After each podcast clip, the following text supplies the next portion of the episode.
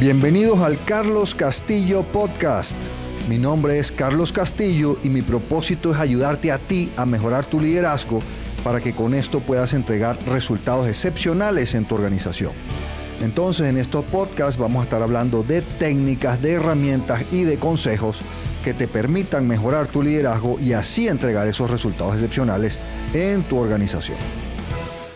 En este episodio quiero hablar de la resiliencia organizacional. Pues este es un tema muy, muy de moda. Eh, estamos grabando esto en, este momento que estamos como saliendo de esta crisis por la pandemia del COVID-19. Este tema de cómo, de cómo asegurar que mi organización es resiliente. Ahora veamos qué quiere decir eso. Veamos la definición, ah, digamos, teórica del libro de la resiliencia. ¿Qué es eso de la resiliencia organizacional? Es la capacidad de una organización para anticipar, prepararse, responder y adaptarse al cambio exponencial y a las interrupciones repentinas para sobrevivir y prosperar. Entonces, como decía, esta crisis con la pandemia del COVID-19, pues nos ha obligado a muchos a, demostrar o a desarrollar resiliencia, porque hemos tenido que adaptarnos, cambiar y todo eso. Ahora, recuerden que aquí también dice anticipar. Por supuesto que muy, muy pocas personas pueden haber anticipado esta, esta crisis, pero hay otras que sí se pueden anticipar. Ahora, ¿cuáles son las características de una organización resiliente? Pues vamos a hablar de tres de la organización resiliente, que son, uno, la adaptabilidad estratégica. Dos, la rendición de cuentas. Y tres, el liderazgo ágil. Ahora veamos qué quiere decir cada una. Adaptabilidad estratégica, la primera, quiere decir que las organizaciones tienen o desarrollan la capacidad de manejar las circunstancias cambiantes con éxito, incluso si esto significa ajustar su estrategia para alejarse de su negocio principal. Ahora, no les estoy sugiriendo que se alejen de su estrategia y de su negocio principal. En algunos casos es necesario, por eso dice incluso. Pero en mi experiencia, casi siempre manteniendo la estrategia es que logramos mejores resultados, pero teniendo una buena estrategia. Entonces vamos a hablar de eso en más detalle después. La segunda, que es la rendición de cuentas, quiere decir que la organización también tiene la capacidad o desarrolla la capacidad de rendir cuentas a nivel de todas las estructuras organizacionales fundados en una cultura de confianza, transparencia, de innovación, asegurando que se respeta pues, el plan estratégico, la visión, la misión y los valores. Eso es rendición de cuentas, que las personas hacen lo que hay que hacer, lo que acordamos hacer, respetando los valores, el plan estratégico. No se preocupen que lo vamos a ver en más detalle. Y por último está este liderazgo ágil. ¿Qué quiere decir liderazgo ágil? Quiere decir que los líderes toman y le permiten a sus colaboradores tomar decisiones, acciones, riesgos medidos, por supuesto, con confianza para que se pueda responder rápida y apropiadamente a oportunidades y amenazas. Entonces, recuerden las situaciones donde esas personas en posición de liderazgo no permiten que otros tomen decisiones y se vuelven un, embudo, un cuello de botella para la organización. Eso es terrible, eso es lo contrario al liderazgo ágil. Y piensen cómo se siente y cuán eficiente es la organización. Entonces, el liderazgo ágil era la tercera característica de la organización resiliente. Entonces, para tener una organización resiliente tenemos que desarrollar tres grandes procesos perfectamente alineados con estas tres características de la organización resiliente. ¿Cuáles son estos tres procesos? El primero es planeación estratégica, que va con la adaptabilidad estratégica. Después está la rendición de cuentas, con el mismo nombre, el proceso de rendición de cuentas. Y para el liderazgo ágil tenemos el desarrollo de líderes y cultura. Entonces veamos cada uno de esos procesos. ¿Por qué la planeación estratégica es tan importante? Pues los que ya me han escuchado saben que a mí me gusta mucho hablar con datos.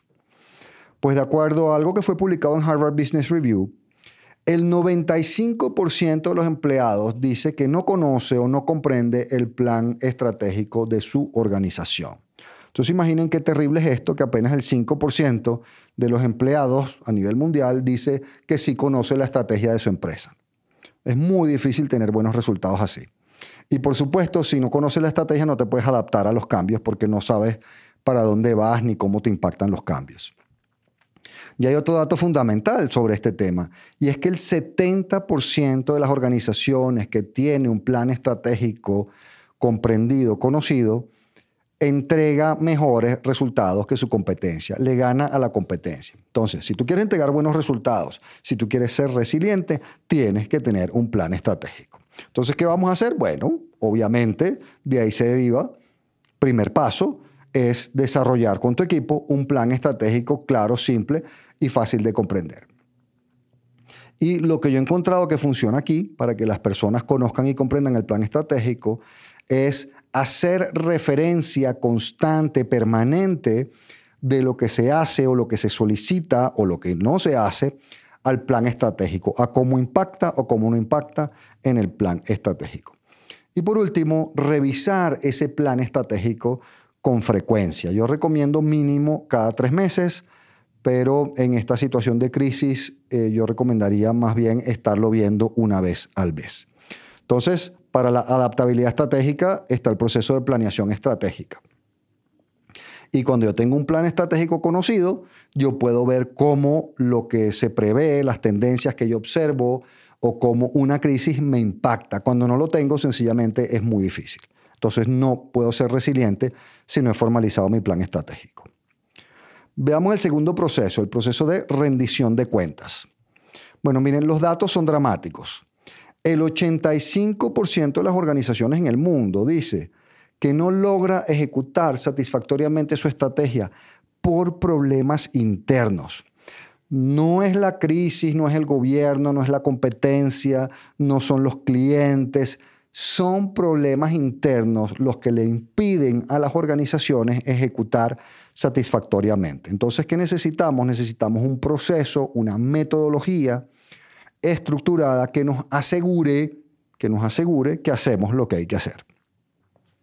Entonces, ¿cómo vamos a hacer eso? Bueno, primero, cada uno de tus reportes directos, y eso se debe llevar en toda la organización, eh, debe tener metas en formato SMART claramente alineadas con el plan estratégico. El tema de cómo fijar metas lo tengo, está en uno de los episodios de mi podcast. Después hay que implementar una metodología para darle seguimiento metódico a la ejecución. Y eso también es tema de otro, de otro podcast. Eh, mi método favorita se llama Las cuatro disciplinas de la ejecución de Franklin Covey, yo no lo inventé, y esa metodología yo la he implementado en las empresas que he liderado y en las empresas que he asesorado y realmente cambia dramáticamente el nivel de ejecución para que te salgas de ese 85% que dice que no logra ejecutar satisfactoriamente su estrategia. Y aquí hay un tema importantísimo para que esto funcione, que yo siempre insisto, que es que tú debes como líder, para tener rendición de cuentas, reconocer el buen desempeño y castigar el pobre desempeño, adecuadamente, correctamente, de la forma, de la manera correcta. Y cuando yo hablo de esto, la gente siempre me, hay gente, pues algunas me debaten y me dicen que eso es muy agresivo, que eso no es así, que tal y tal, que eso daña el clima laboral. Pues ahí sí estoy en total desacuerdo, porque en mi experiencia esto contribuye enormemente a tener un buen clima. Y si no me crees, piensa en una situación donde tú hayas sido miembro de un equipo y tú estabas haciendo bien tu trabajo, tú estabas cumpliendo con tus objetivos, tus planes de acción, te estabas comportando adecuadamente de acuerdo a los valores establecidos en la organización. Pero resulta que algún miembro de tu equipo, alguno de tus pares, no. De tus pares, no lo estaba haciendo. Es decir, o no entrega los objetivos, o no entrega los planes de acción, o no se comporta como establecen los valores. Y el jefe, y nota que no dije el líder, y el jefe decide no llamarle la atención a esa persona que no está haciendo bien las cosas. Y yo hago esta pregunta en mis seminarios y en mis cursos y en mis conferencias y le pregunto, ¿y eso cómo te hizo sentir? Y la respuesta invariablemente es frustrado, desmotivado, que no vale la pena esforzarse. Entonces quiero que notes que cuando tú como jefe tomas la decisión de no llamarle la atención adecuadamente, correctamente a una persona que está incumpliendo, estás frustrando y desmotivando a las personas que sí estaban haciendo bien las cosas.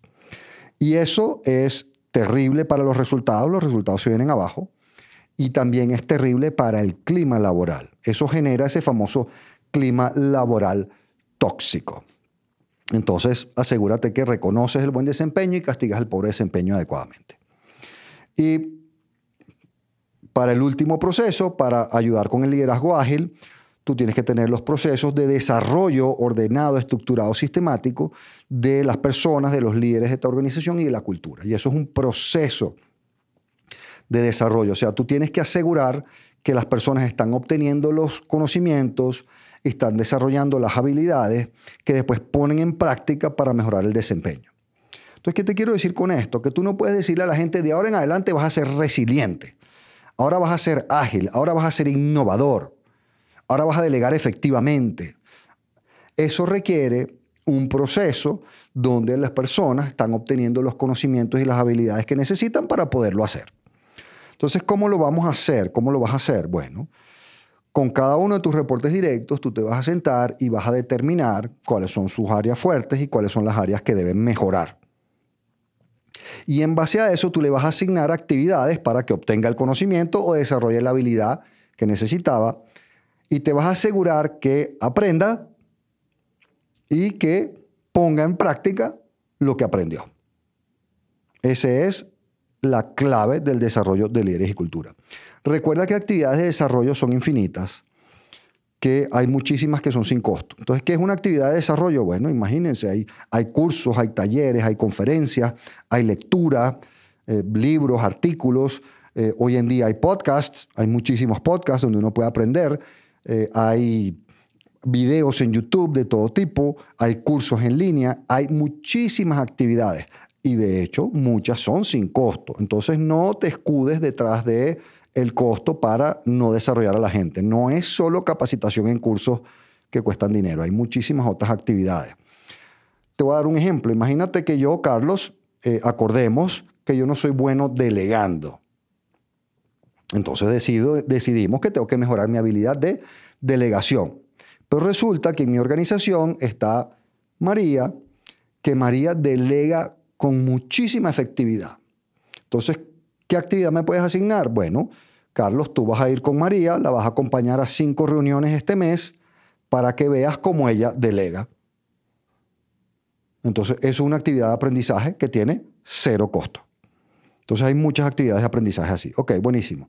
Ahora, después que tú asignaste esas actividades de aprendizaje, ahora hay que darle seguimiento. Y para eso yo recomiendo una reunión mínimo mensual mensual, una vez al mes, con cada uno de tus reportes directos, donde tú le vas a dar seguimiento a que las personas hayan realizado esas actividades de desarrollo, ver qué aprendieron y asegurar que lo ponga en práctica. Entonces, al mes me siento con Carlos, mínimo mensual, y le pregunto, ok, Carlos, ¿cómo te fue con María? ¿Cómo viste su habilidad de delegación? Y aquí yo te voy a recomendar tres preguntas. Pregúntale, uno, ¿qué aprendiste? Dos, ¿Qué acciones concretas, qué vas a hacer diferente ahora en adelante en base a lo que aprendiste? Y tres, ¿cómo vas a mejorar los resultados en base a aplicar esas acciones? Entonces, cuando alguien concluye una actividad de desarrollo, pregúntale esas tres cosas en estas reuniones periódicas. Como parte de este proceso, proporciona retroalimentación estructurada y oportuna. Aprende a proporcionar buena retroalimentación. Ese tema está en otro episodio de este podcast. Y por último, ayuda muchísimo con el tema de desarrollo de las personas y la cultura, es implementa procesos que aseguren que despidos, contrataciones y promociones sean transparentes y merecidas. Esto es fundamental si tú quieres tener una organización donde haya una meritocracia. Los procesos. Entonces ya vimos que para ser resilientes necesitamos tres grandes procesos. Uno de planeación estratégica, uno de rendición de cuentas y uno de desarrollo ordenado sistemático de los líderes y la cultura. Entonces ponlo a prueba y me cuentas, me escribes cómo te fue.